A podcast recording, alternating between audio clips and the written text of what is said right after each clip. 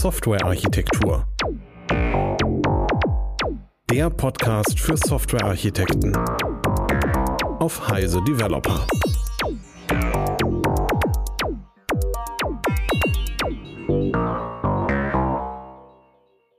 Herzlich willkommen zu einer weiteren Episode von des äh, Softwarearchitektur Podcasts. Und äh, ich sitze hier gerade mit meinem Kollegen Stefan Tilkoff. Hallo, Hallo Stefan. Ebert. Genau, und ich bin, äh, ich bin Ebert Wolf und äh, wir wollen heute eine Episode machen zum Thema Tipps für SoftwarearchitektInnen. Und ähm, wir haben so lose einige Tipps zusammengesammelt. Und ähm, ich kann mal anfangen mit einem Tipp, den ich habe. Und zwar ist das so ein Modus ähm, dazu, wie ich halt versuche, bei Meetings vorzugehen oder überhaupt in Gesprächen vorzugehen. Und was sich dort als eine ganz gute Idee für mich etabliert hat, ist äh, erstmal zuhören, dann vielleicht die Sachen sogar noch wiedergeben. Also ich kriege eine Beschreibung von irgendeinem Problem. Ich sage, okay, ich habe also verstanden, das Problem ist folgendes. Und dann erst getrennt Schlüsse ziehen und im Extremfall das haben wir jetzt gerade äh, angeboten in einem bestimmten Kontext, einen Termin machen, wo man tatsächlich zuhört und eben wiedergibt und sicherstellt, dass man die Situation verstanden hat. Dann ähm, haben wir in dem Angebot gesagt, okay, wir setzen uns halt irgendwie hin und reden darüber und machen irgendwie, äh, ziehen halt unsere Schlüsse und erzeugen halt ähm, Vor Ideen dazu und dann äh, präsentieren wir diese Ideen erst. Und der Grund, warum ich halt diese Trennung ähm, gut finde, ist, weil das zum einen vermeidet, dass man zu schnell anfängt, in diesen Schlüsse ziehen, Vorschläge machen Modus verfällt, also ohne dass man das Problem wirklich verstanden hat, schon versuchen, das Problem zu lösen. Ähm, das ist der eine Grund. Und der andere Grund ist, durch dieses Wiedergeben sorgt man dafür, dass man tatsächlich verstanden hat, was die andere Person sagt. Also wenn mir irgendjemand etwas wenn, sagt, dann bedeutet es ja nicht unbedingt, dass das, was diese Person sagt, bei mir auch exakt so ankommt und durch diesen Zurückkanal kann man nochmal sicherstellen, dass das eben tatsächlich richtig ist.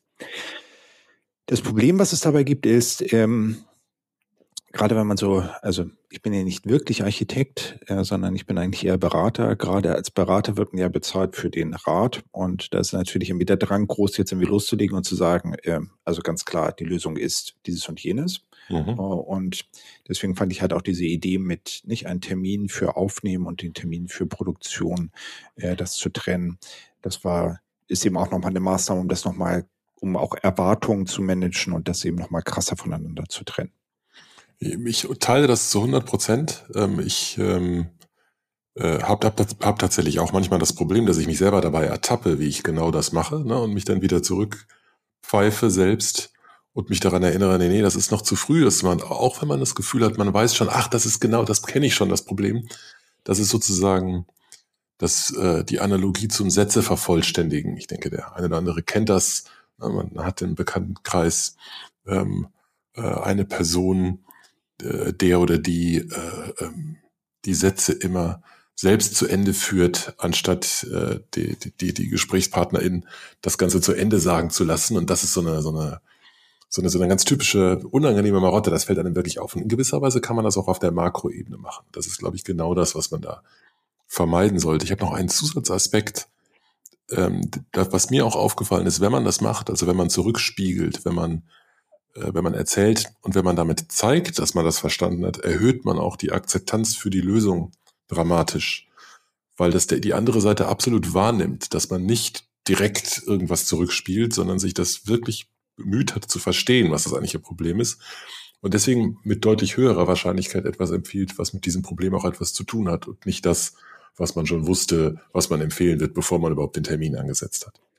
Das geht auch so ein bisschen in deinen nächsten Punkt über, Eberhard, oder? Du hattest als einen Tipp genannt, das Business zu verstehen und zwar wirklich zu verstehen.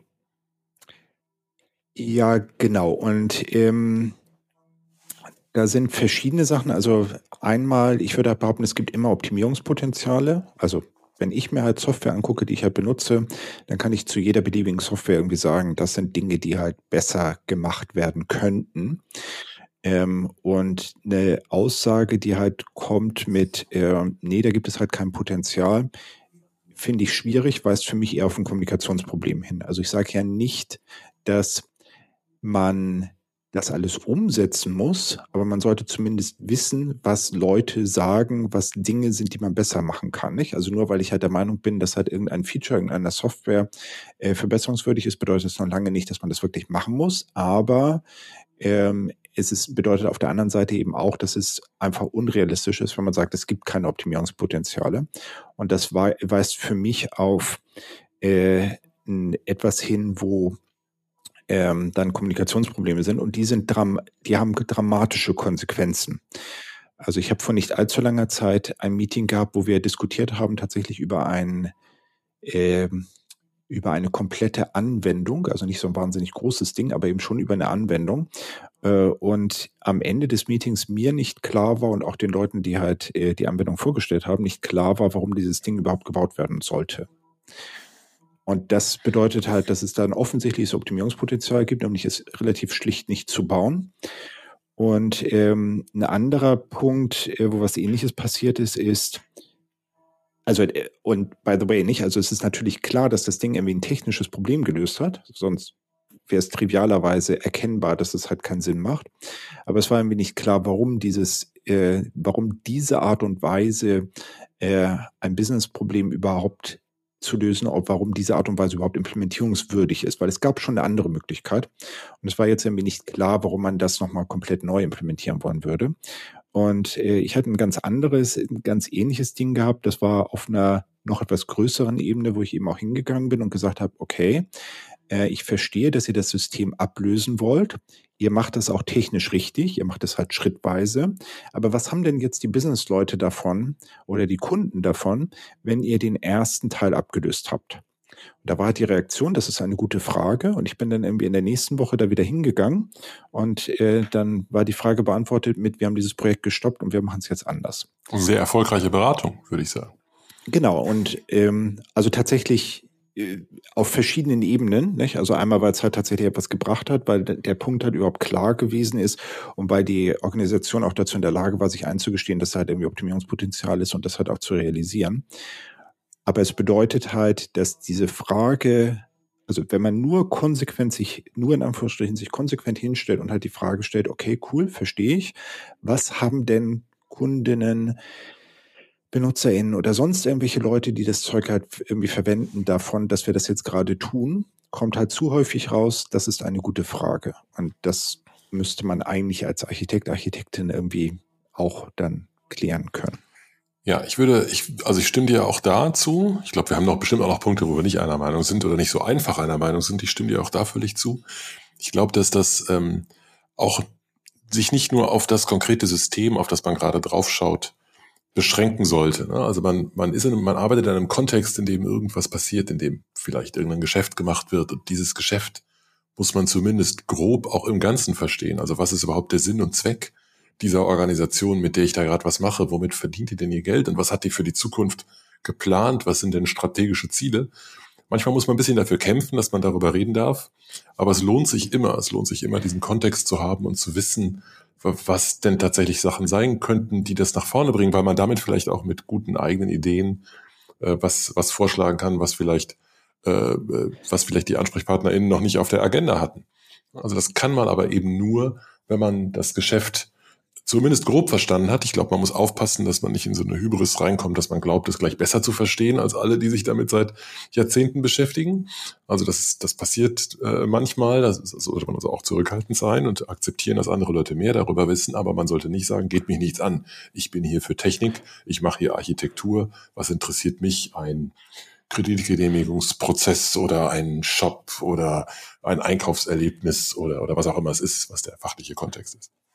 Genau, wobei ich da sagen muss, ähm, und, und, da sind wir uns dann, ich weiß nicht, ob wir uns da einig sind, ähm, das ist manchmal problematisch, weil mir ist mindestens jetzt ein Fall prominent im Kopf, ähm, wo am Ende rausgekommen ist, dass es keine Geschäftsstrategie gibt. Also ich hatte erst gedacht, äh, die ist halt geheim. Und dann habe ich halt irgendwie herausgefunden, die gibt das es eigentlich gar nicht. ja, und das ist auch nicht offen kommuniziert worden. Und dann bin ich mir nicht, also wenn man dann sagt, ich möchte, also ich bin der verlängerte Arm des Business, was ja eigentlich sinnvoll ist, und ich mache das, was die mir sagen, dann führt das halt an dieser Stelle zu einem Konflikt, von dem ich nicht mhm. weiß, wie ich ihn auflösen kann. Und das ist in einem anderen Kontext auch tatsächlich ähm, mir sehr stark auf die Füße gefallen, weil ich versucht habe, das einzufordern und ähm, die Business-Seite gesagt hat, okay, aber ich kann es halt einfach nicht liefern und ähm, sich da zu sehr und hat unter Druck gesetzt gefühlt. Und ich bin immer noch nicht sicher, wie man damit eigentlich umgehen will. Ähm, die konsequente Lösung wäre eigentlich zu, also weil da muss man diesen Rat eigentlich missachten, nicht? Da muss man halt sagen, okay, cool, die können halt nichts liefern, wir machen halt trotzdem irgendwas. Und es ist allen klar, dass das halt sub, also mir wäre klar, dass das halt suboptimal ist, aber ich wüsste nicht, was die Alternative ist. Hm.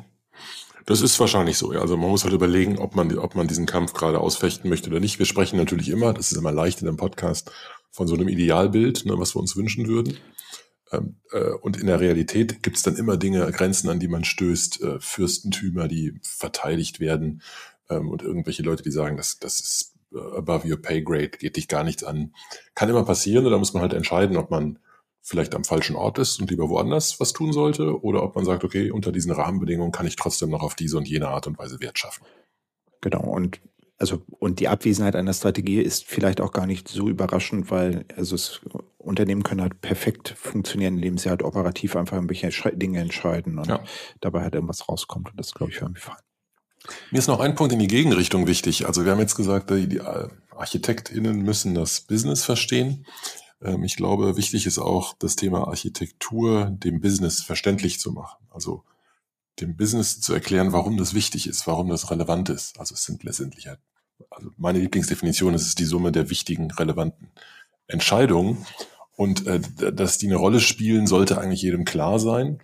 Man kann darauf hinweisen, äh, an welchen Stellen das welchen Business-Effekt hat, ja, in Bezug auf Stabilität oder Performance oder Benutzbarkeit oder Skalierbarkeit oder was auch immer die Punkte sind, die vielleicht geschäftsrelevant sind.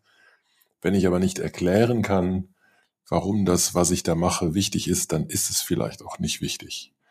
Ähm, und das, das, dem muss ich mich einfach stellen. Also muss ich mich einfach hinterfragen und überlegen, wie kann ich das rüberbringen. Ähm, und das muss ich als Architekt, als Architektin übernehmen. Wer soll das sonst tun? Kann ich von jemand anderem erwarten. Genau, und um das nochmal zu unterstreichen, also das glaube ich, gerade zwei sehr wichtige Punkte gesagt. Einmal, dass es halt eine Bringschuld ist und zum anderen, mhm. dass es halt ein Sanity-Check ist. Also wenn ich halt irgendwie nicht sagen kann, warum wir jetzt irgendwie dieses Architekturding machen sollen und das halt nicht übersetzen kann in der Geschäftssprache, dann äh, kann es halt sehr gut sein, dass das, was wir da tun, irgendwie tatsächlich sinnlos ist. Mhm. Und äh, deswegen ist das, glaube ich, auch eine gute Übung. Und vielleicht noch eine dritte Sache ich bin gerade heute über so einen Kommentar gestolpert, wo irgendwie die Aussage war, also Leute, die äh, keine Ahnung von Softwareentwicklung haben, sollten halt ein Projekt nicht führen, bei dem es um Softwareentwicklung geht. Und ähm, ich finde das schwierig, weil einmal ist das halt Realitätsverweigerung. So etwas gibt es halt. Und da kann man jetzt irgendwie nicht sagen, ähm, soll halt nicht passieren, sondern nicht, das ist eben so. Und der andere Punkt ist, ähm, ich finde das ehrlich gesagt schwierig, weil ich glaube, also wenn jemand sagt, ich bin Projektleiterin oder Managerin oder sowas, dann impliziert das halt mitnichten, dass diese Person Ahnung von Softwareentwicklung hat. Wir haben hoffentlich Ahnung von Softwareentwicklung. Da müssen wir uns wohl irgendwie zusammensetzen und halt versuchen, gemeinsam da irgendwie was draus zu machen. Und ähm, da irgendwie zu sagen, nee, diese Person sollte das halt als Projekt nicht leiten, netter Versuch, nicht? Also das, das finde ich halt ganz, ganz komisch, weil das eigen, weil ich denke, dass solche Personen andere Skills haben, nicht? Also da gibt es irgendwie die ganzen Politikgeschichten, mhm. da gibt es irgendwie die Sachen mit, äh, was ist eigentlich unser Geschäftsziel, das Geschäftsziel halt zu formulieren, dafür zu sorgen, dass es halt irgendwie umsetzbar ist in der Organisation und so weiter und so weiter. Und das sind alles irgendwie Dinge, auf die ich vielleicht keinen Bock habe.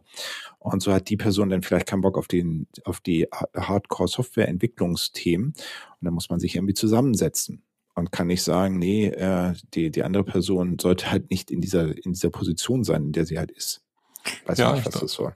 Ich glaube, das ist eine, eine Frage gegenseitiger Wertschätzung. Ne? Und ich denke, ja, das, genau. äh, das sollte in allen Richtungen gelten und irgendwas abzuqualifizieren. Also auch da gebe ich gerne zu, mein jüngeres Ich vor 25 Jahren, hat alles gering geschätzt, was nicht Hardcore äh, Programmierarbeit war, also so, so, so komische Marketingleute oder Vertriebsleute oder irgendwelche Management-Dinge, darauf hat man irgendwie herabgesehen.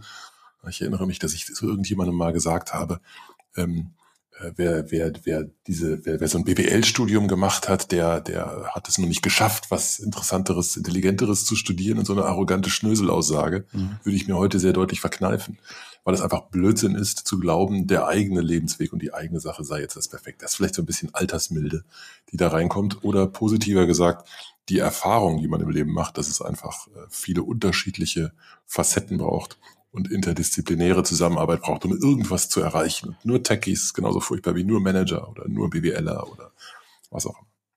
Ja, also wobei ich halt sagen muss, mir fällt gerade auf, ne, also eine von den Sachen, die ich halt irgendwie auch immer von mir gebe, ist, ähm, es gibt ja zum Beispiel diese Geschichte von den Brokes, nicht? Wenn ich halt Leute in ein Projekt werfe, das halt bereits zu spät ist, dann wird es eben noch später.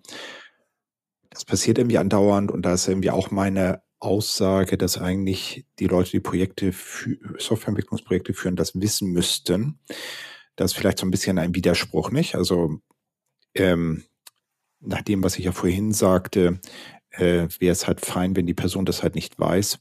Und meine Pflicht wäre es, sie halt darauf, äh, sie halt darauf ähm, darauf hinzuweisen. Ich glaube, ich habe halt irgendwie ein bisschen ein Problem damit, dass halt tatsächlich fundamentale Dinge über Softwareentwicklung, zum Beispiel solche Sachen, äh, bei Leuten, die halt solche Projekte führen, nicht klar sind und äh, das äh, und da kommt die Wertschätzung wieder rein, wenn man es ihnen sozusagen sagt, dass es dann irgendwie auch nicht sicher ist, dass die sagen, ja, okay, danke für den Hinweis, ich werde jetzt irgendwie was tun äh, und mich halt irgendwie anders verhalten. Und von daher ist vielleicht immer noch diese Wertschätzung der wichtigere Punkt, aber ja, ist es irgendwie manchmal irritierend, äh, wie schlecht qualifiziert Personen sind oder wie die, die eben in diesen Rollen sind. Aber wir müssen sie halt unterstützen, nicht? Was, was will man dann sonst tun? Ja, ja, ich nehme jetzt mal die Position äh, einer solchen Rolle ein, die kann auch mit durchaus einiger Berechtigung sagen, es sind manchmal Leute in Softwareentwicklungs- oder Architekturrollen, die auch da besser nicht drin sein sollten und ganz offensichtliche ja. Sachen nicht wissen, die man wissen sollte. Also, ne, es gibt überall kompetente, inkompetente, halbkompetente, mittelmäßige Leute. Ganz normal, gehört dazu. Und äh, wir versuchen irgendwie alles in eine vernünftige Richtung zu bewegen. Sollen wir weitergehen? Ja, gerne. Ich glaube, der nächste Punkt, ähm, den wir auf unserer Liste haben, ähm, hat ganz viel mit Kontext zu tun. Also Architekturentscheidungen, die man als Architektin trifft, äh, entstehen ja nicht im luftleeren Raum. Also das äh, ist zumindest die Hoffnung, die man haben sollte oder der Tipp, den wir haben. Sie sollten nicht im luftleeren Raum entstehen. Wer mit einer vorgefertigten Architekturidee auf ein Problem losgeht, ohne sich das Problem vorher angesehen zu haben und herausgearbeitet zu haben, was denn die Ziele sind, was, was, die, was die Qualitäten sind, die man erreichen möchte, ähm, der oder die wird auf jeden Fall äh, nicht erfolgreich sein. Und das ist etwas, was wir äh, ganz oft sehen bei Grüne Wiese-Projekten, genauso wie bei Projekten, die es schon viele Jahre gibt. Bei, äh, bei ganz, ganz vielen unterschiedlichen ähm, Szenarien gibt es irgendeine Architektur, die kann möglicherweise auch irgendjemand erklären, äh, also wie die Architektur aussieht und was das alles bedeutet, was da hingemalt oder hingeschrieben ist. Aber warum das so ist, das ist oft nicht mehr wirklich zu beantworten. Also dann kommt sowas wie, naja, das macht man halt so. Oder das ist State of the Art. Oder was auch immer. Und man könnte sagen, das ist dann vielleicht, weil es gerade Mode ist oder weil, weil mir das noch in meinem Lebenslauf gefehlt hat. Äh, aber das sind einfach schlechte Gründe.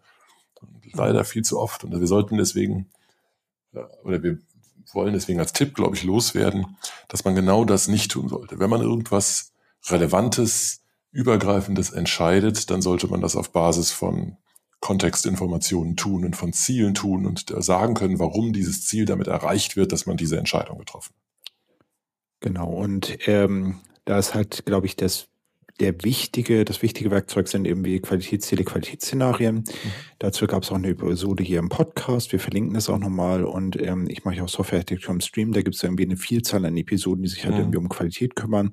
Und das ist auch, also wir sind ja auch in diesem ISHQB beide aktiv, wo es halt um Softwarearchitektur, ArchitektInnen-Qualifikation und Zertifizierung geht. Da spielt das irgendwie auch eine total wichtige Rolle.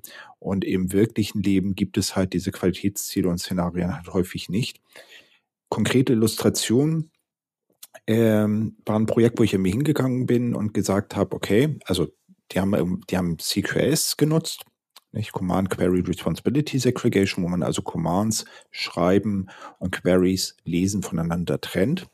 Da war halt irgendwie die Frage, warum zum Teufel macht ihr das? Naja, und da war die Antwort wegen Skalierbarkeit, nicht? Also man kann die beiden Teile getrennt skalieren, wenn die zum Beispiel in unterschiedlichen Microservices implementiert sind. Soweit, so gut. So, und dann habe ich halt irgendwie, ich weiß gar nicht mehr aus welchem Grund, die Frage gestellt, okay, was ist denn die Hauptherausforderung, die ihr so seht? Und dann kam halt Akzeptanz beim Kunden. Dann habe ich halt irgendwie gefragt, okay, was sind die Maßnahmen, die ihr dafür ergriffen habt? Und dann kam halt zurück, äh, ja, also es kam irgendwie nicht zurück. Mhm. Was, by the way, glaube ich, gar nicht gestimmt hat. Ich glaube, die waren eigentlich eher etwas perplex durch die Frage, weil sie hatten zum Beispiel UX-Leute nicht und das wäre für mich die Maßnahme, die ich halt ergreife. Also ich möchte, ich mache die Software halt attraktiv, dadurch, dass ich Leute habe, die irgendwie Plan haben. Was dabei lustig ist, ist, eigentlich ist die Software, ist, die, ist das also begründet, die Entscheidung. Aber äh, sie lösen ein Problem, was sie in Wirklichkeit nicht haben. Skalierbarkeit ist erst dann ein Problem, wenn ich so großen Erfolg habe, dass ich das System hochskalieren muss. Das impliziert also, Kunden müssen es halt sozusagen lieben. Das ist ein Problem, das man gerne hätte. Genau. Und da ist, glaube ich, ein typisches, ein Hinweis auf so, auf so typische Themen. Also ein typisches Thema ist, Skalierbarkeit ist so, so an eine klassisch angenommene äh, Eigenschaft einer guten Architektur. Mhm. Und dem würde ich halt irgendwie widersprechen. Das ist nur dann eine gute Architektur, wenn es wirklich ein Problem löst. Das ist ein sehr guter Hinweis. Man könnte das, was wir gerade diskutiert haben, ja fehlinterpretieren. Ne? Man könnte sagen, wenn ich, ähm, wenn ich ein Ziel nennen kann, aus dem ich das so gemacht habe, ist alles gut. Ne? Also ich habe Microservices gewählt, weil ich skalierbar sein möchte. Können wir auch lange diskutieren, ob das eine gute Begründung ist. Aber nehmen wir mal an, nicht, das wäre eine gute Begründung. Microservices, weil Skalierbarkeit. Dann ist damit immer noch nicht gesagt, dass Skalierbarkeit wirklich ein Ziel ist. Also ich, ne, ich muss wirkliche, echte, gewichtete, analysierte, bewertete Ziele haben, ich muss wissen, was wirklich, worauf es wirklich ankommt, ähm, ist die Benutzbarkeit das Allerwichtigste, ist die äh, Security, sind die Security-Aspekte das Allerwichtigste, ist die Performance oder die Stabilität oder die Einfachheit oder was auch immer das. Das kann ich mit Leuten, das kann ich tatsächlich mit Business-Stakeholdern besprechen. Ich kann das rausarbeiten und kann dann eine Architektur wählen, die diese Dinge unterstützt. Und das ist eigentlich das, was wir meinen. Übrigens interessanterweise, du hast vorhin den ISAQB, diesen, diesen Standardisierungsverein erwähnt. Ich glaube, dass Architektur von Qualitätszielen getrieben sein muss, ist eine der wenigen Sachen, bei denen sich wirklich alle hundertprozentig einig sind. Das ist so eine Grundwahrheit, so ein Axiom fast. Heißt nicht, dass es immer passiert. Also es gibt viele Fälle, wo man dagegen verstößt. Aber dass es eigentlich so sein sollte, ist, glaube ich, so eine, so eine zentrale These. Ja, wobei ähm, ich würde behaupten, dass es, also nicht ist im Prinzip richtig, aber in Wirklichkeit ist das ähm, so ein bisschen ein Problem. Also wenn man jetzt bei dem Beispiel zurückgeht, wie baue ich denn ein System benutzerfreundlich? Wenn ich jetzt klassisch darüber nachdenke, äh, was wir so als Architektin machen, dann gibt es irgendwie zwei Sachen. Wir haben irgendwelche Technologieentscheidungen und äh, wir strukturieren das System irgendwie. Ich würde behaupten, keine dieser beiden Entscheidungen führt dazu, dass das System mehr oder weniger benutzerfreundlich sieht. Die Strukturierung des Systems ist intern, das heißt also, das sieht eine Benutzerin gar nicht. Und die Technologie, naja, also ähm, ich äh, kann mit Sicherheit mit Angular ein System bauen, das völlig benutzerunfreundlich ist. Und ich kann damit auch ein System bauen, was benutzerfreundlich ist. Insbesondere das benutzerunfreundliche System kann ich tatsächlich selber bauen. Bei dem benutzerfreundlichen bin ich mir halt irgendwie nicht so sicher. Und das impliziert, dass ähm, wir eigentlich von anderen Dingen reden. Also ich habe mit unserer gemeinsamen Kollegin Aminata aus dem Grund irgendwie genauso eine Episode gemacht mit, was bedeutet denn eigentlich Benutzerfreundlichkeit mhm. ähm, in äh, Softwarearchitektur im Stream und da kommen Dinge raus, nicht? Also wie strukturiere ich Informationen, wie präsentiere ich Informationen? Das sind schon Dinge, die für mich Architekturdinge sein können, aber das ist zumindest nicht klassisch. Und man kann auch argumentieren, wenn wir jetzt bei dem Beispiel bleiben, dass das eher etwas ist, was diese UX-Person dann vielleicht tun sollte. Dann ist so ein bisschen das Einzige, was wir machen können, dafür zu sorgen, dass es halt diese UX-Person gibt und dass die halt irgendwie unterstützt wird, sowas. Aber ich bin nicht sicher, ob wir sozusagen eben tatsächlich das betreiben. So, und das führt so ein bisschen zu einem Problem, weil die Aussage, Architektur soll qualitätsgesteuert sein, stimmt für ganz wichtige Dinge. Benutzerfreundlichkeit ist für mich eine der wichtigsten Eigenqualitätsenschaften, die wir so haben. Weil wenn das System nicht benutzerfreundlich ist, dann werden Leute es hassen. Und dann mhm. haben wir halt eine ganze Palette an Schwierigkeiten. Es ist also nicht irgendwie so ein, so ein Kleinkram, sondern es ist tatsächlich halt irgendwie im Kern. So, und das kriegen wir halt gerade mit klassischer Architektur nicht hin. Und ich sehe das halt auch immer wieder äh, genau diese Sachen scheitern, nicht? Also genau die, die so bei bei ISAQB-Zertifizierung oder so, wo dann irgendwie gesagt wird, okay, cool, wir machen das System benutzerfreundlich, das heißt, wir benutzen Angular oder nicht Technologie X. Und mhm. das ist halt, also ich befürchte, dass das halt Unsinn ist. Also es ist unabhängig davon, welche Technologie ich benutze. Ja. Ja, zumindest zu einem starken Grad. Ne? Es ist nicht, es hat einen Einfluss, aber es ist nicht der entscheidende Faktor. Da bin ich voll der Meinung. Genau. Okay. Genau, und du hattest jetzt zu den Qualitäten, achso, und ähm, Architecture Decision Records, äh, kurzer Hinweis, ah, das, das ist irgendwie genau das, ja. wo wir Architekturentscheidungen begründen würden. Dazu gibt es eine Episode, die ist irgendwie verlinkt. Das wäre also ein Werkzeug, was wir benutzen können, um zu sagen, das ist die Entscheidung, das sind die Gründe, um uns halt später auch zu, äh, zu äh, zu verifizieren, dass das eben immer noch gültige Gründe sind oder dass da irgendwie was anderes sein muss. Mhm. Gut, aber du hattest da noch das Thema mit äh, wertschätzen. Wertschätzen, genau. Und ich, mir, ähm, ich bin mir, hab die, ich habe die Etymologie nicht nachgesehen. Ich weiß nicht, ob wertschätzen und wertschätzen mit einem mit einem Leerzeichen dazwischen, ob das der gleiche Wortstamm ist oder vielleicht was anderes. Aber ich finde diese Sachen, da kann man ganz schön ganz schön drüber, äh, ganz schön drüber reflektieren. Ich finde, den äh, etwas wertzuschätzen bedeutet ja, dessen Wert anzuerkennen. Ähm, es bedeutet aber auch, den irgendwie mal zu, es zu bewerten, es zu beziffern, es zu, also sich Gedanken darüber zu machen, wie man dazu steht. Und ähm, ein Tipp, den, den, den ich gerne mitgeben würde, ist, dass es ähm, äh, gut ist, den Wert in Dingen zu sehen und danach zu suchen und diese Dinge eben wertzuschätzen. Das gilt zum Beispiel für alte, alte Software, ähm, alte Systeme, Legacy-Systeme ähm, die, die irgendwo sind. Legacy ist auch so ein schönes Wort, ja, bedeutet ja eigentlich Vermächtnis. Ich weiß, ganz interessant, dass wir das als was Negatives sehen, wenn wir über Software sprechen. Also diese Systeme sind da, die haben bestimmt irgendwelche Probleme, weil alle Systeme irgendwelche Probleme haben, aber sie sind nicht automatisch schlecht, nur weil sie alt sind. Und das gleiche gilt für Technologien, die wir einsetzen. Nur weil es eine Technologie schon vor 20 Jahren gab, bedeutet das nicht, dass die nicht vielleicht genau das Richtige ist, was ich an dieser Stelle einsetzen sollte, weil sie einfach am besten zu meinen Qualitätszielen passt. Ähm, deswegen, äh, ist, äh, ich glaube, ich predige deswegen in diese Richtung, weil der häufigste Fehler aus meiner Sicht ist, ähm, Dinge zu gering zu schätzen und das Neue zu überschätzen und die eigene Fähigkeit, das Neue zu benutzen, um was viel Besseres zu bauen, die wird extrem überschätzt. Also Leute glauben, da ist dieses bestehende System, das können wir mit fünf Personen ohne Probleme in einem Jahr neu entwickeln. Ähm, und dann frage ich in solchen Situationen immer gerne, wie lange hat es denn gedauert, dieses System zu bauen? Und dann stellt sich heraus, es waren 200 Personenjahre. Und niemand möchte gerne hören, wenn ich dann sage, ja, dann würde ich davon ausgehen, dass es neu zu bauen auch ungefähr 200 Personenjahre dauert. Zumindest mal von der Größe. Warum sollte es, welche Technologie ist auf einmal in der Lage, dass ich das in 10 kann? Wo kommt dieser Faktor 20 her? Ähm, das bedeutet, dass man alte Dinge wertschätzen soll, aber es bedeutet auch, dass man sie nicht zu hoch schätzen sollte. Also es gibt durchaus auch altes Zeug, das einfach Müll ist und das weggehört und das man unbedingt ersetzen sollte und für das sich auch keine schrittweise Modernisierung anbietet, sondern wo einfach der beste Weg ist zu sagen, okay, das ist ein, da sind wir in der Sackgasse gelaufen, das hat jetzt einfach seinen Dienst getan, hat was gebracht, aber jetzt ist es vorbei, jetzt sollten wir es gehen lassen, äh, sanft auf den Gnadenhof stellen und sehen, dass wir es durch irgendwas Neues ersetzen diese Dinge zu unterscheiden, sind halt, äh, das ist halt die zentrale Herausforderung. Ne? Wann bin ich in welchem Extrem und wann bin ich irgendwo dazwischen? Genau, und da, also da, da sind verschiedene Sachen. Die eine Sache ist, ich glaube, das ist nochmal irgendwie dieses ähm, Thema, was, glaube ich, sich so ein bisschen durch die Episode durchzieht. Ähm, Business-Perspektive ist halt relevant. Mhm.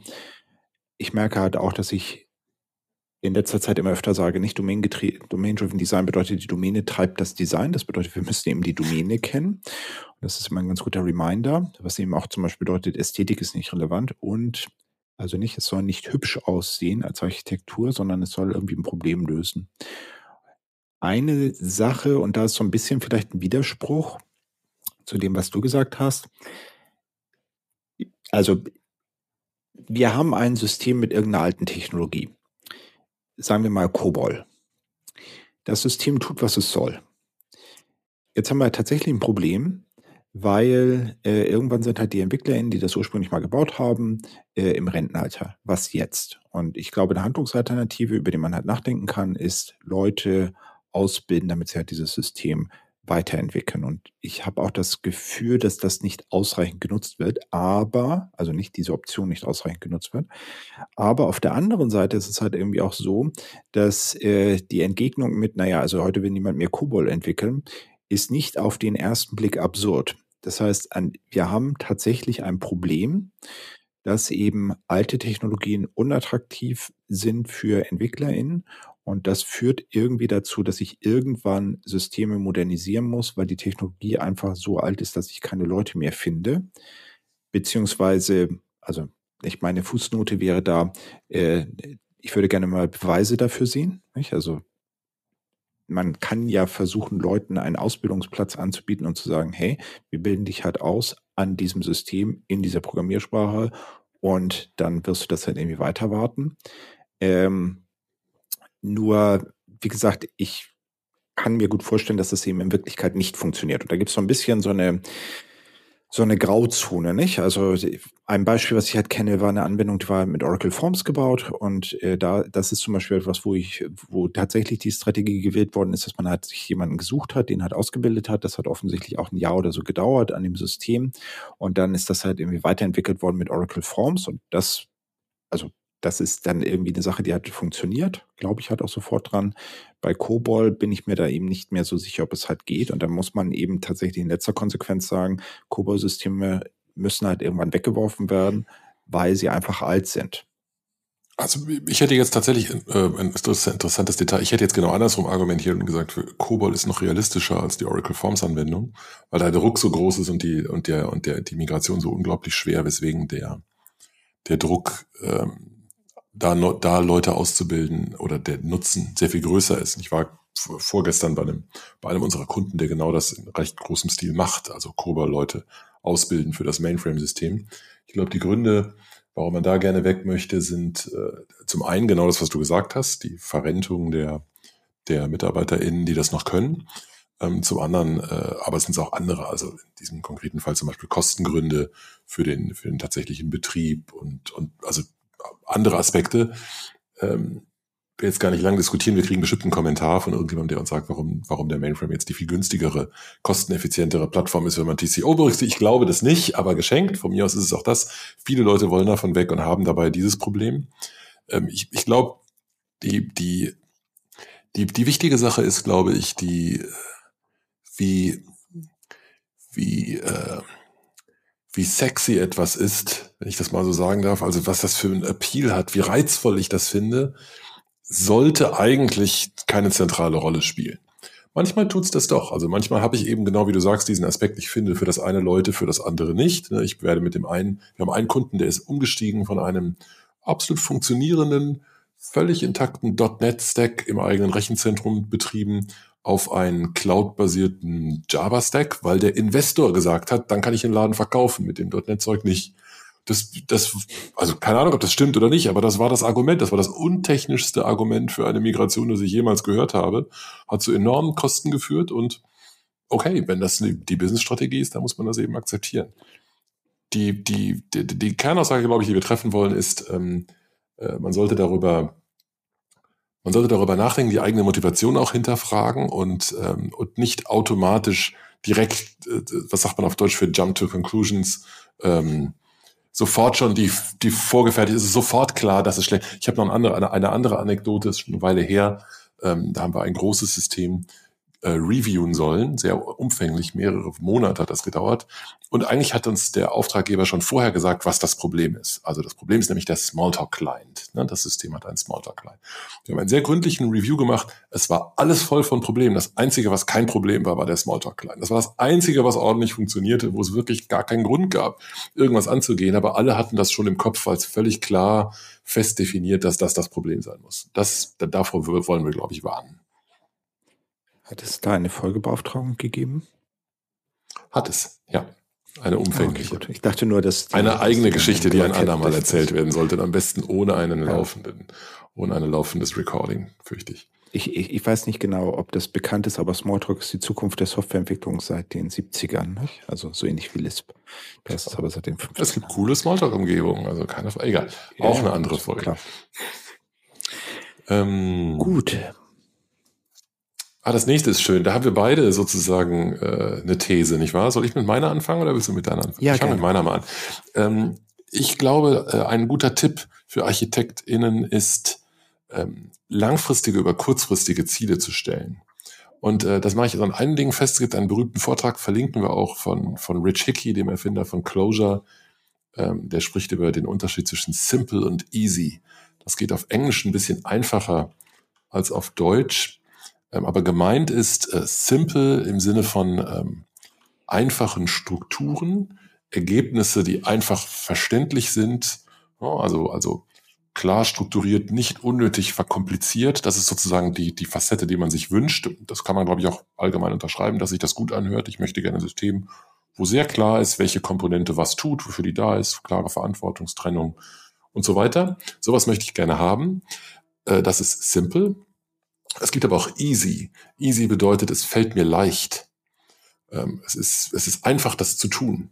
Und diese Begriffe sind leider kompliziert miteinander verknüpft. Also ist es manchmal sehr leicht, etwas zu machen, was sehr, sehr kompliziert wird. Äh, was klingt erstmal widersinnig, aber mein Lieblingsbeispiel sind immer so IDEs, in denen ich mit rechter, rechter Mausklick auf irgendwas generate, sonst irgendwie wird da alles Mögliche erzeugt, das ich überhaupt nicht verstehe.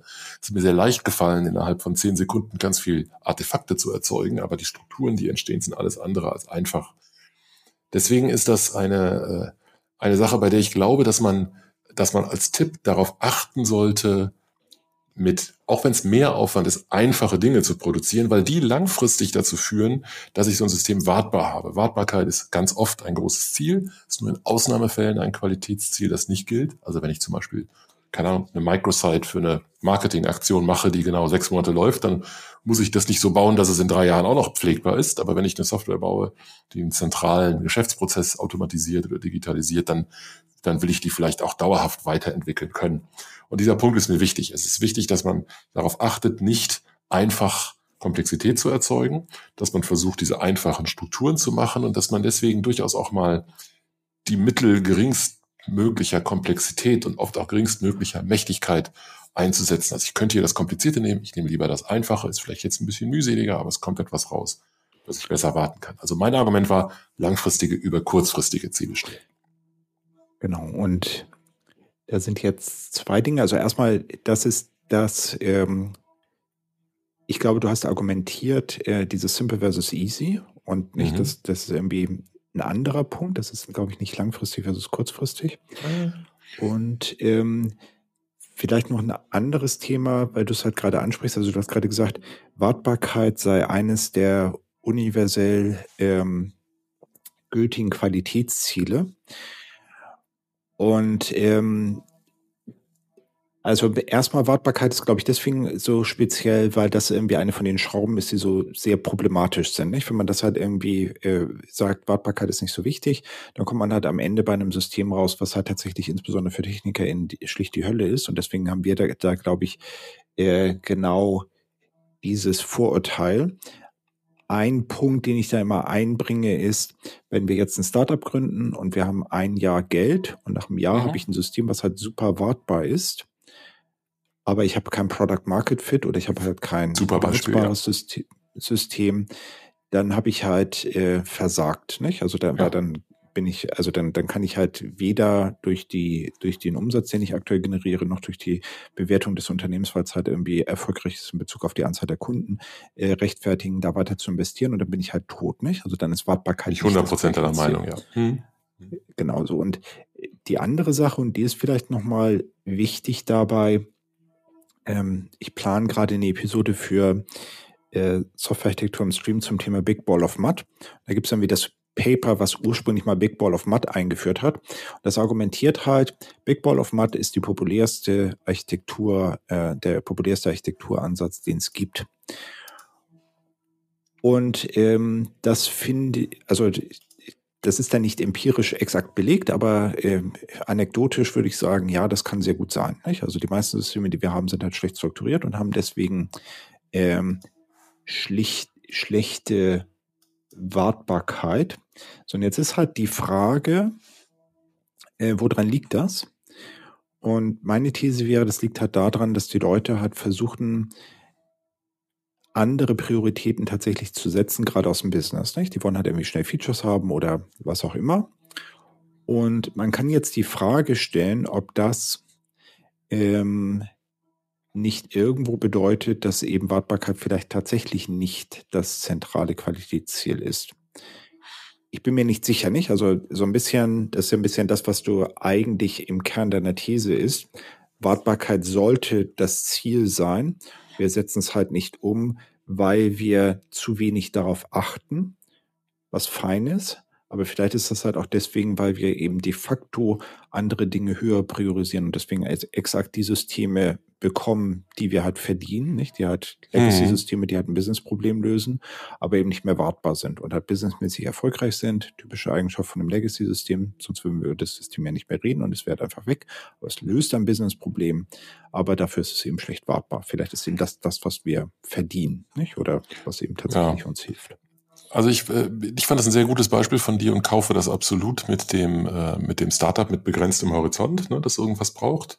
Ähm, da finde ich auch, also finde ich es, also ein absolutes Anti-Pattern jetzt mit einem, mit einem Stack oder mit einem Ansatz, mit einer Technologie zu starten, die gleich schon für die 100 Millionen Benutzer gebaut ist, weil das ist wieder die Aussage von gerade. Ne? Also das, das meine ich überhaupt nicht. Deswegen ist das genauso ein gutes Beispiel wie, äh, wie das mit der Microsite, die, von der ich von vornherein weiß, dass die nur sechs Monate Lebensdauer hat. Das sind so Sonderfälle, in denen das ganz klar ist, dass, an, dass andere Ziele eine höhere Priorität haben. Ich habe genau. vielleicht unzulässig verallgemeinert.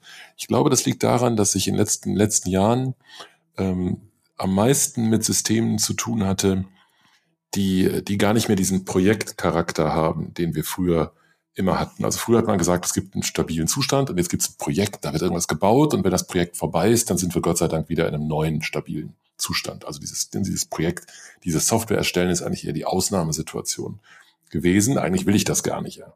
Heute ist es aber anders. Heute passiert die Innovation, passiert das, was bei Unternehmen wertschöpft, kontinuierlich durch Änderung von Software. Das heißt, wenn ich meine Software nicht ändern kann, wenn die einfach kaputt ist, weil ich die gar nicht warten kann, ohne an tausend anderen Stellen irgendwas kaputt zu machen, dann habe ich aber mal mein Geschäft gefährdet. Das ist so ein bisschen das, woran ich denke. Deswegen glaube ich, dass es sehr häufig ein wichtiges oder vielleicht sogar eines der unbestritten wichtigsten Qualitätsziele ist. Das heißt natürlich nicht, dass es das immer ist. Das wäre genau der Trugschluss, den wir vorher kritisiert haben. Ich kann nicht großen Wert darauf legen, was Wartbares zu bauen, wenn, wenn, wenn mich das unglaublich viel kostet, äh, um, einen, um für einen Zeitpunkt zu optimieren, von dem ich überhaupt nicht weiß, ob ich dann noch existiere. Das ist natürlich überhaupt nicht der, mhm. der Ansatz. Genau. Und wir hatten dazu ähm, eine Episode gemacht zum Thema, äh, wie einmal zu Thema, Thema technische Schulden und zum anderen haben wir eine Episode gemacht zum Thema ähm, Software verbessern, wie sage ich es meiner Menschen. Ich glaube, das passt da irgendwie auch ganz gut rein. Mhm. Und genau. So, und dann kommt so ein bisschen die, die Antithese, also du hast ja gesagt, langfristige über kurzfristige Ziele stellen und bei, insbesondere bei äh, Wartbarkeit, um es nochmal klar zu sagen, äh, finde ich, dass das bis auf ganz wenige Ausnahmen mhm. eben tatsächlich auch etwas ist, wo wir mehr darauf achten müssen. Ich würde halt behaupten, dass, dass da äh, genau das Problem ist, dass wir halt diese Wartbarkeit eigentlich unabsichtlich opfern zugunsten von nämlich kurzfristigen Zielen. Mhm. Ich bin aber tatsächlich interessanterweise der umgekehrten Meinung, äh, also kurzfristig über langfristige Ziele stellen, beziehungsweise das wäre halt mein Tipp. Und zwar ist das aber ein völlig anderer Kontext, in dem das passiert. Also was mir halt sehr häufig passiert ist, ich komme irgendwo hin und mir wird eine äh, Zielarchitektur äh, vorgestellt. Also wir haben ein altes System, wir wollen ein neues System bauen und hier ist eine Zielarchitektur. Und in einem Fall war es halt so, dass es dort eine Präsentation gab und diese Präsentation hat halt äh, genau die Dinge geschrieben, die wir wahrscheinlich auch geschrieben hätten. Also wir wollen irgendwie kleine, kleine Einheiten haben, wir wollen autonome Teams haben, die können irgendwie hochproduktiv arbeiten und so weiter und so weiter. Ich kann also sehr gut und leicht formulieren, was die Vorteile dieser äh, Architektur sind. Und dann, und dann war halt irgendwie nicht äh, so, so ein Review, so ein, so ein Feedback-Termin. Und ähm, ich fand es halt schwierig, weil auf dieser Ebene kann man jetzt irgendwie wenig sagen. Nicht? Also man kann jetzt nicht sagen, das ist eine blöde Idee, auf diese, auf diese Zielarchitektur hinzusteuern. Ähm, und ich habe eine Sache gemacht, ich habe irgendwie gesagt, äh, schätzt mal so ein bisschen, du hast, du hast, glaube ich, genau dasselbe vorhin gesagt. Ähm, schätzt mal, wie lange ihr braucht, um das System neu zu bauen. Und ich habe Fibonacci-Zahlen mhm. und Monate mhm. genutzt. Und es kam raus sieben Jahre. Mhm. Und ähm, dann habe ich mir als nächstes die Frage gestellt, okay, cool. Was an Wert produziert ihr denn während dieser sieben Jahre? Also nicht, ihr werdet halt irgendwie inkrementell iterativ vorgehen, das ist irgendwie klar. Das heißt, ihr müsst jetzt irgendwie nach irgendeiner Zeit, sagen wir nach einem Jahr, irgendetwas liefern. Was ist das, was ihr als erstes liefert und welchen Wert generiert das? Und ähm, dieser Aspekt war halt nicht irgendwie betrachtet. Und das ist aber eigentlich der entscheidende. Also die, die Frage, was schaffen wir mit der nächsten Iteration, ist eine von diesen ganz schwierigen Softwareentwicklungsfragen. Die begegnen uns ja auch bei diesen MVPs, nicht? Was ist das minimale Ding, was wir halt auf die Straße bringen können, was wir halt Kunden vorsetzen können? Schwierig. Es ist total simpel zu sagen, in Vollausbau äh, ist halt alles schön. Das ist hier irgendwie analog. Und dieses Problem ähm, muss man halt irgendwie lösen, nicht? Also iterativ, inkrementell was hilft mir das, in den ersten Iterationen irgendetwas zu bauen? Das hm. ist da, glaube ich, irgendwie das Thema. Ja, ich bin, bin voll dabei. Ne? Also die, die, ähm, die Angemessenheit ist es irgendwie. Ne? Also ich mache das, ich löse die Probleme, die ich habe, nicht Probleme, die ich gerne irgendwann mal hätte, sondern ich fokussiere mich und ich verbaue mir trotzdem möglichst nichts, was ich mir nicht verbauen muss. Also ist, genau, da kommen wir, glaube ich, ganz am Schluss nochmal drauf, wie, wie man Ja, genau. Und das, also nicht, also eigentlich äh, das generelle Thema ist irgendwie It Depends, nicht? Und das, ja, die, dieses ja. It Depends auszuführen, das ist eigentlich Softwarearchitektur. Hm. Genau. Ähm, ich würde vielleicht zum letzten Punkt springen, wenn das okay ist für dich, und über Effizienz und Durchsatz noch ein bisschen was erzählen, weil das gerade ganz gut anknüpft an die, an die Diskussion, die wir hatten. Ähm, ich glaube, dass die, ähm, dass ein weiterer Tipp ist, bei der Architektur äh, selbstverständlich an das System zu denken, das man da baut. Also das ist sozusagen, ne, das ist die eine, die eine offensichtliche Facette, das worum es geht. Ich glaube, wir sind beide vermutlich der Meinung, dass Architektur nicht Dokumentation ist, also auch wenn Dokumentation eine Rolle spielt, Architektur ist das, was das System sozusagen hat, ne, das tatsächliche, was dann irgendwie da läuft. Das hat diese oder jene gute, schlechte, passende, unpassende, was auch immer, Architektur. Ähm, was ich aber auch äh, ein wichtiges Optimierungsziel finde, ist die Architektur des Entwicklungsprozesses, sozusagen des Ende-zu-Ende-Entwicklungsprozesses, gerade anknüpfend an das, was wir vorhin gesagt haben, dass Projekte äh, immer mehr zu stehenden, dauerhaft optimierten, vielleicht Services im abstrakten Sinne werden. Also sowas wird ähm, langfristig weiterentwickelt. Im Idealfall äh, ist es auch langfristig möglich, das weiterzuentwickeln und man muss nicht irgendwann 80 Prozent in Wartung oder 90 Prozent in Wartung investieren und hat nur noch 10 Prozent frei für, für neue Dinge, sondern man kann kontinuierlich neue Sachen einbauen, bestehende verändern, neue Geschäftsmodelle, neue Produkte, neue Prozesse, was auch immer dann gerade ansteht. Und das bedeutet, ich muss sozusagen diesen Ende-zu-Ende-Prozess von irgendjemand malt was auf dem Whiteboard bis das ist in Produktion und liefert Echtdaten über die Nutzung zurück. Diesen, diesen Prozess, mit dem ich etwas in Produktion bringe, den muss ich ebenfalls automatisieren und das ist eine ganz wesentliche Facette meiner Architektur, weil ganz viele Entscheidungen, die ich treffe, beeinflussen, wie gut oder wie schlecht das möglich ist. Und da spielen ganz viele Dinge auf einmal ineinander. Also die Teamstrukturen, die ich unterstützen kann, die Deployment- und Entwicklungsprozesse, die ich da habe, die Zentralisierung, die ich irgendwo gewählt habe, weil irgendwas irgendwo zentral modelliert wird. Also ganz, ganz viele Facetten. Im Idealfall ist das eine wunderbar automatisierte, tolle Pipeline, in der ich extreme Transparenz habe, was wann wo passiert, in der ich irgendwelche Quality Gates habe, damit irgendjemand irgendwas freigibt. Und das ist so eines der Ziele, die, glaube ich, in den letzten Jahren immer wichtiger geworden sind, weil immer mehr ähm, Unternehmen erkennen, dass das tatsächlich ein Wettbewerbsfaktor ist. Genau. Und ähm, dazu noch ein Hinweis. Also eigentlich reden wir damit irgendwie über diese Dora-Metrik und dieses Accelerate-Zeug, so, was ja. also im Wesentlichen Genau, also was, was halt im. Wesentlichen bedeutet, wenn ich öfter deploye, habe ich halt Vorteile und es ist halt interessanterweise so, dass äh, diese Metriken behaupten, ähm, dass das weitreichende Konsequenzen hat, bis hin zu äh, besserer besserem Wert des Unternehmens, dass der hat diese äh, öfter deployed und auch zum Beispiel sowas wie weniger Burnout. Und das ist mhm. eine von den interessanten Geschichten. Also was ich halt in Trainings häufig mache, ist irgendwie Leute fragen, was sind denn halt die Vorteile, wenn ich öfter deploy? Und da kommt irgendwie sofort raus, schnelleres Time to Market. Es kommt manchmal mhm. irgendwie raus, okay, ich bin irgendwie insgesamt sicherer, weil ich eben äh, dazu in der Lage bin, die, die Software schneller zu deployen, kann ich eben auch zum Beispiel, wenn das System ausfällt, hat es äh, schneller halt wieder auf die Reihe bekommen. Ich habe mir irgendwann dann angewöhnt, explizit zu fragen, sorgt das für weniger Burnout? Und da kommt irgendwie so ein üblicherweise was Indifferent, Indifferentes raus. Und das finde ich halt, also die, die Personen, die ich dann frage, können das halt nicht genau beantworten. Das finde ich halt deswegen spannend, weil ähm, tatsächlich war meine Motivation, ich habe ein Continuous Delivery Buch geschrieben, das ist mittlerweile irgendwie schon zehn Jahre her. Und ähm, es ist eben so, dass eine von den Motivationen für mich war, wenn wir das auf die Reihe bekommen, kontinuierlich zu deployen, dann ist unser Leben tatsächlich einfacher. Nicht, nicht freitags mit und übers Wochenende irgendwie Dinge deployen, sondern manuell mit hohem Risiko, sondern das passiert halt irgendwie ständig. Das ist irgendwie ein angenehmeres Leben. Ich habe irgendwann noch mal vor kurzem da reingeguckt und habe festgestellt, dass ich das praktisch nicht wirklich als Motivation diskutiere. Ich glaube, ich habe zwei Sätze verbraucht auf dieses Thema und ich habe irgendwie Seiten geschrieben, tatsächlich darüber, mhm. dass es halt bezüglich Time to Market besser ist. Das heißt, da ist es nochmal wichtig, sich zu vergegenwärtigen, dass das halt wirklich massive Vorteile bringt und auch eben für uns als TechnikerInnen. Und ähm, deswegen ist das, glaube ich, ein guter Punkt. Hm. Okay. Ähm, ich denke, dann sind wir so langsam schon am Ende unserer Themen angekommen, oder? Was machen wir noch zum Abschluss? Vielleicht reden wir noch mal über dieses über dieses äh, It Depends Ding, was wir da gerade hatten, ne? Dieses dieses warum machen wir Sachen und wie entscheiden wir Dinge? Genau, und ähm, ich würde halt behaupten, dass man idealerweise jede Architekturentscheidung begründen können muss.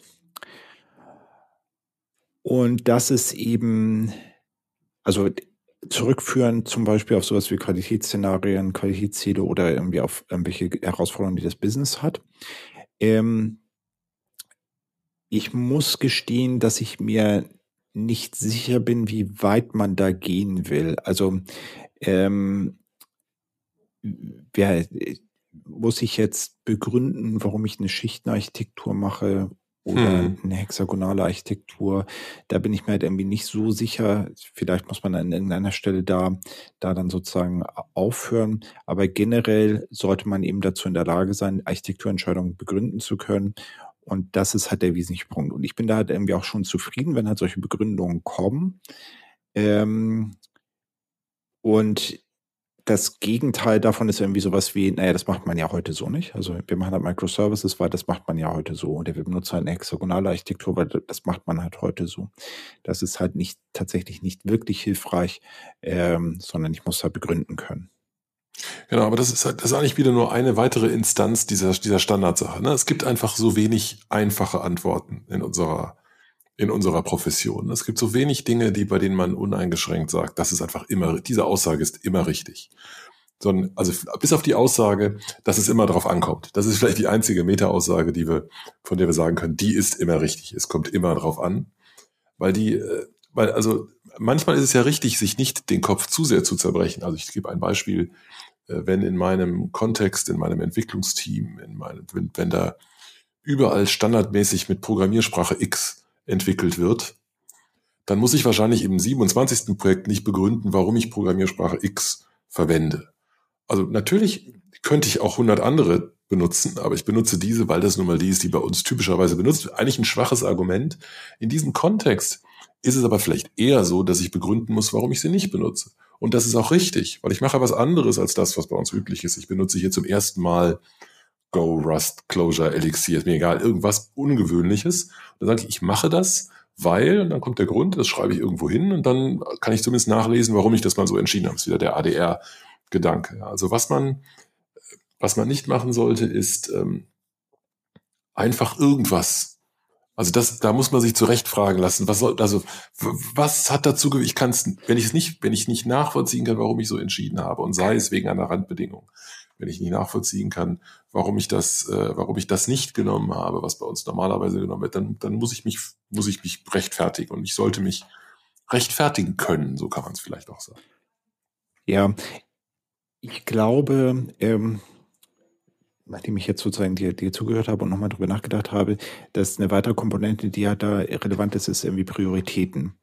Das mhm. heißt also, alles begründen ist vielleicht tatsächlich nicht so eine gute Aussage wegen dem alles, mhm. ähm, sondern man muss es halt, glaube ich, flankieren mit, äh, ich muss wissen, was die relevanten und wichtigen Dinge sind, um irgendein Projektziel zu erreichen.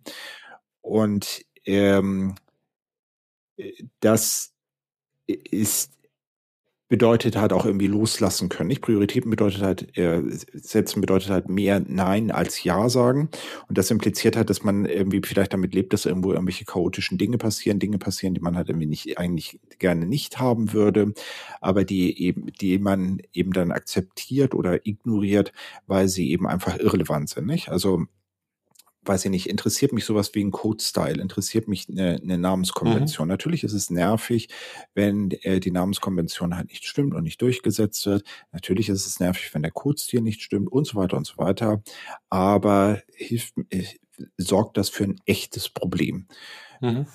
Wahrscheinlich halt irgendwie nicht. Okay, cool, dann lass mich halt irgendwie mich um die echten Probleme kümmern. Und äh, das ist eben so ein bisschen die Geschichte mit den Prioritäten. Nicht? Also ich sollte irgendwie ja. die Dinge äh, insbesondere betrachten, die eben relevant sind und dazu führen, dass ich halt das Business-Problem löse und die anderen eben ignorieren. Hm. Ja, ich stimme zu. Schönes Schlusswort, Eberhard. Wir sind am Ende, oder? Ja, ich denke auch. Vielen Dank. Hat und, sehr viel Spaß gemacht. Äh, genau. Und wir freuen uns auf Kommentare unserer wieder. HörerInnen. Genau. Bis dann. Bis bald.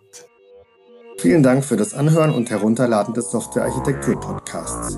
Er wird produziert von Carola Lienthal von Workplace Solutions, der Freiberuflerin Sandra Pasik, Michael Stahl von Siemens, Christian Weyer von ThinkTecture sowie Gernot Starke, Stefan Tilkoff und Eberhard Wolf von InnoQ.